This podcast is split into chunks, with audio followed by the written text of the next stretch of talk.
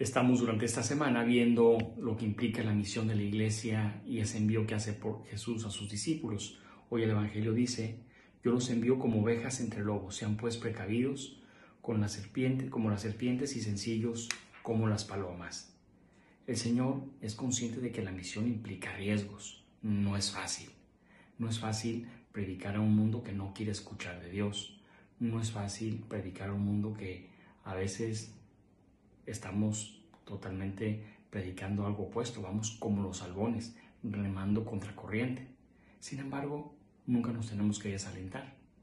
A pesar de que el día esté gris, a pesar de que haya muchas piedras en el camino, nunca olvidemos que por encima de las nubes está el sol.